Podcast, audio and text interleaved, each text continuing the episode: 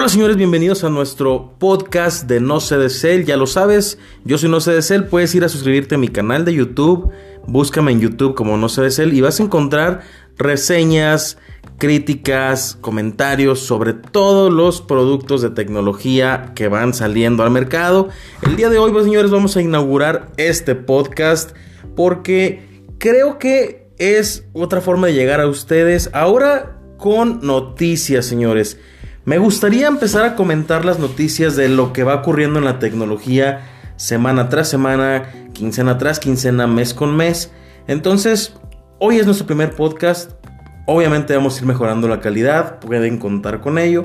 Pero quiero contarles a ustedes todo lo relativo a las noticias que van surgiendo, pero de una manera más digerible, de una manera ya más comentada, que ustedes también analicen, sean críticos y saquen su propia conclusión en base a lo que yo les digo. Así que señores, vamos a comenzar con la primeritita noticia y es que quiero platicarles de un tema muy interesante.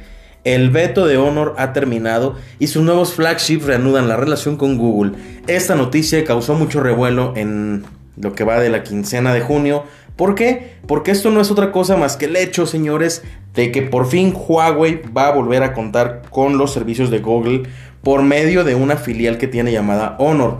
Obviamente tuvieron que hacer por ahí estrategias comerciales y corporativas y decir, ¿sabes qué? Estados Unidos, tú tienes vetado a Huawei, pero ¿qué crees? Honor ya es una empresa independiente, por lo que a ellos no tienes por qué castigarlos, por qué vetarlos, dales ya e ipso facto los servicios y la administración ya lo consideró y ya están entablando los últimos ajustes para que el Honor 50 salga con los servicios de Google.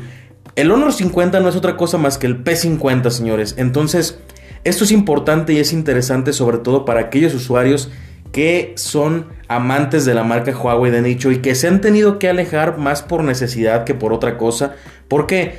Porque es cierto que a pesar de que hay mil y un tutoriales diciéndote cómo instalar los servicios de Google en tu Huawei, no es lo mismo, señores. Yo mismo hice un tutorial así y la verdad es que usé el Mate 30, que fue un, telefonazo, un teléfono increíblemente bonito y con mucha tecnología, pero que de poco le sirvió. ¿Por qué? Porque pues no tuvo realmente la aceptación del público por la experiencia que te da. El Mate 40 Pro es lo mismo, es un equipazo, es una chingonería de teléfono y sin embargo, pobremente nadie lo quiere y las personas que lo compran al poco tiempo ya lo están vendiendo. ¿Por qué? Porque es un dispositivo que al final del día no te da esa experiencia completa que estás buscando como usuario. Entonces, creo que este es un paso adelante en el que gana el usuario, en el que gana el usuario que quiere tener más opciones porque ojo, señores, Xiaomi es, un, es una marca que pesa mucho en la gama media, pero en la gama premium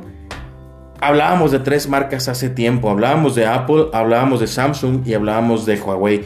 Huawei rompió ese estigma que tienen las marcas chinas de decir que el usuario anglosajón, que el usuario eh, latinoamericano diga, híjole, es que es una marca china, no es premium. O sea, un chino guácala.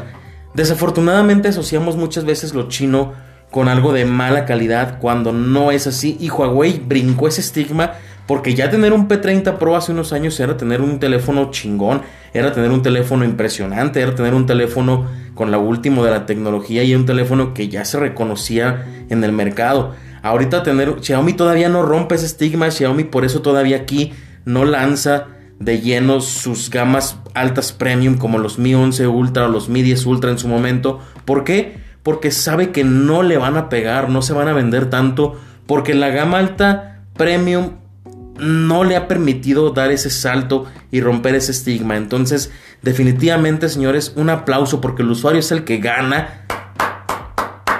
El usuario es el que gana con la incorporación de Honor, que no es otra cosa más que Huawei disfrazado, con la incorporación de Honor nuevamente al juego, señores.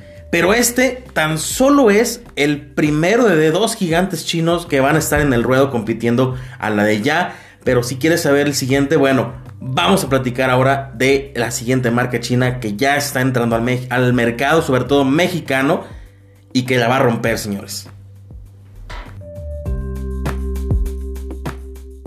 Señores, la siguiente noticia que vale la pena muchísimo comentarles a todos ustedes es que no llega un nuevo competidor de China. Llega Vivo, señores. Vivo trae sus smartphones a México para competir en el ya bastante amplio mercado nacional.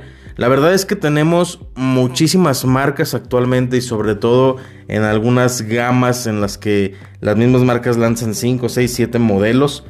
Pero Vivo ya llegó, ya se anunció, ya hay aquí ya una estructura de la marca Vivo. Y si tú te estás preguntando, bueno, pero ¿quién es Vivo, no? O sea, ¿Vivo qué? Bueno, Vivo es un fabricante, señores, de smartphone de origen chino es una empresa hermana de Oppo, Realme y OnePlus.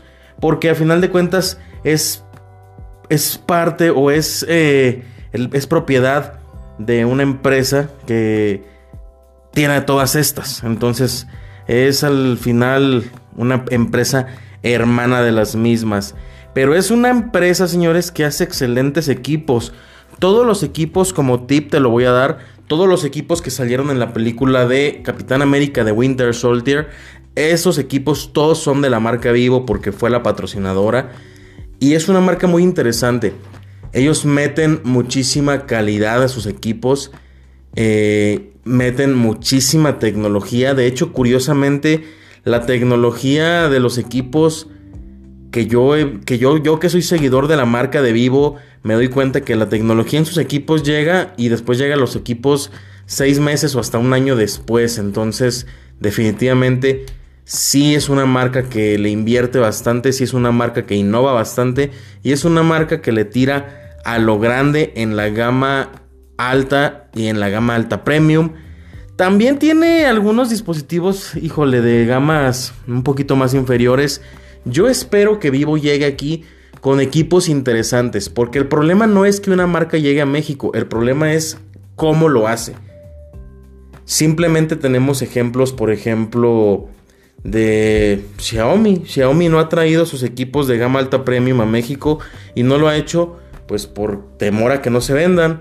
Eh, tenemos otras marcas que tampoco traen sus equipos más top a nuestro mercado y nos traen equipillos ahí pinchurrientos que al final del día no son los más premium y hacen que el usuario se limite y se haga una mala idea de la marca en general. ¿Por qué? Porque no tienes la experiencia total que la marca te puede ofrecer. Entonces, Vivo tiene equipos muy interesantes. Vivo realmente es un líder en el mercado asiático de equipos de telefonía. Solamente hace falta ver, les digo, con qué equipos va a llegar. Porque ya la noticia se ha dado y muchos han hecho mucho ruido de que, wow, Vivo va a llegar, es un gran fabricante, sí, pero ¿qué va a traer? O sea, el detalle no es que llegue, el detalle es qué es lo que nos va a traer y qué es lo que vamos a poder degustar de todo su amplio catálogo de dispositivos. Entonces, ojo con eso, señores, porque sí es un gigante, ¿eh? y definitivamente si viene con ganas de triunfar y viene con toda la carne al asador, sí le va a hacer mucho ruido, mucha sombra a Samsung, a Xiaomi, a Honor nuevamente. No sé si mencionar Apple porque Apple pues sí está en la gama alta premium, pero Apple tiene un nicho de mercado muy sólido, o sea, porque su sistema operativo lo, lleva como a un lado de, entonces creo que principalmente le va a pegar a los otros, a los otros fabricantes que están en Android. Y es algo interesante en donde nuevamente el usuario, señores, es el que sale ganando. Díganme ustedes qué opinan de que llegue vivo y si ya lo conocían. Señores, como siguiente noticia, o más bien seguimiento a una noticia que se dio el año pasado y es algo que me gustaría comentar con todos ustedes, Sabemos todos que Best Buy informó en noviembre del 2020 que va de que dejaría de operar en el país y cerró sus sucursales el 31 de diciembre. ¿Qué, ¿Qué, quería decir esto? Que empezando el año, empezando el 2021, todas las tiendas de Best Buy, adiós señores. Esto fue algo que a mí en lo particular me dio mucha tristeza por varias razones. La primera de ellas es que Best Buy era una tienda que me regaló excelentes momentos en los que cualquier usuario podía ir a ver los dispositivos funcionando. Tenían todo ahí en exhibición y tú podías ir a probar un Xbox, un Play, un Nintendo Switch. Podías ir a ver cómo funcionaba Alexa, cómo funcionaba Google, cómo funcionaban los focos inteligentes. Tenías acceso a todo eso, señores, que desafortunadamente ya no tenemos hoy en día. ¿Qué fue lo que pasó para las personas que a lo mejor no están tan enteradas de, de lo que sucedió o de por qué cerraron? Bueno, pues resulta ser que Amazon le pegó una friega enorme porque Amazon vende en línea.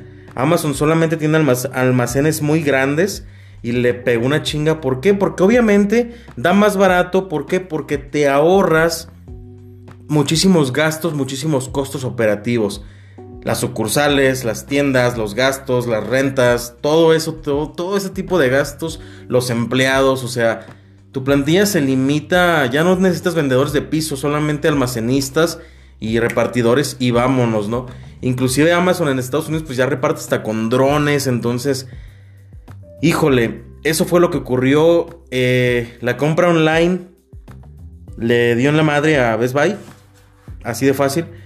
Y Best Buy en Estados Unidos pues se vino abajo, cerró muchas tiendas y también en México fue donde dijeron, ¿sabes qué? Pues vamos cerrando ya, no tiene mucho chiste. Y me da tristeza también porque la fuerza laboral de Best Buy no eran 10, 20 empleados, eran muchísimos empleados porque había muchas tiendas en todo el país. Entonces, ojalá que todos esos empleados, si tú trabajabas en Best Buy y me estás escuchando, ojalá de verdad que te hayan hecho valer tus derechos laborales porque era una gran empresa y creo que es una pena que eso haya pasado. Y lo triste de todo esto, señores, es que actualmente, siendo hoy sábado 26 de junio, si entras a la página de Best Buy y quisieras comprar tú algo, no puedes comprar. No puedes comprar porque te dice que solamente ahorita está disponible para el mercado americano. En México no podemos comprar todavía en Best Buy. Triste porque al menos esperaría que hubieran dejado pues el mercado online y todavía no lo tenemos. Un punto positivo de esto, señores, es que todas las personas que aprovecharon los remates que hubo estuvieron impresionantes, ¿eh? O sea, remataron todo ya al final hasta con el 70% de descuento, 75, 80 y eso ya es decir bastante. Entonces, yo tengo un conocido que compró audífonos de Sony de los ay, ¿cómo se llaman? WF1000 XM3 y los compró como en menos de mil pesos. Y compró como 5 porque pues ya era lo que le alcanzó y lo que le quedaba. Entonces definitivamente una noticia triste que benefició a muchos que sí se enteraron de, de los remates, sobre todo a los mismos empleados, porque estoy seguro que muchos han de haber apartado sus cositas por ahí. Pero que tristemente actualmente todavía no podemos acceder a comprarle a Best Buy nosotros como mexicanos. Y pues que me da mucha tristeza porque ahora ya no tenemos una tienda como tal a la que podamos ir a probar todas las cosas. En Liverpool hay un apartado donde tienen algunas, algunos gadgets tecnológicos ahí para mostrar, pero no es lo mismo y no tienen tanto porque no es una tienda específicamente dedicada a la tecnología como si lo era Best Buy. Así que señores, un minuto de silencio por Best Buy.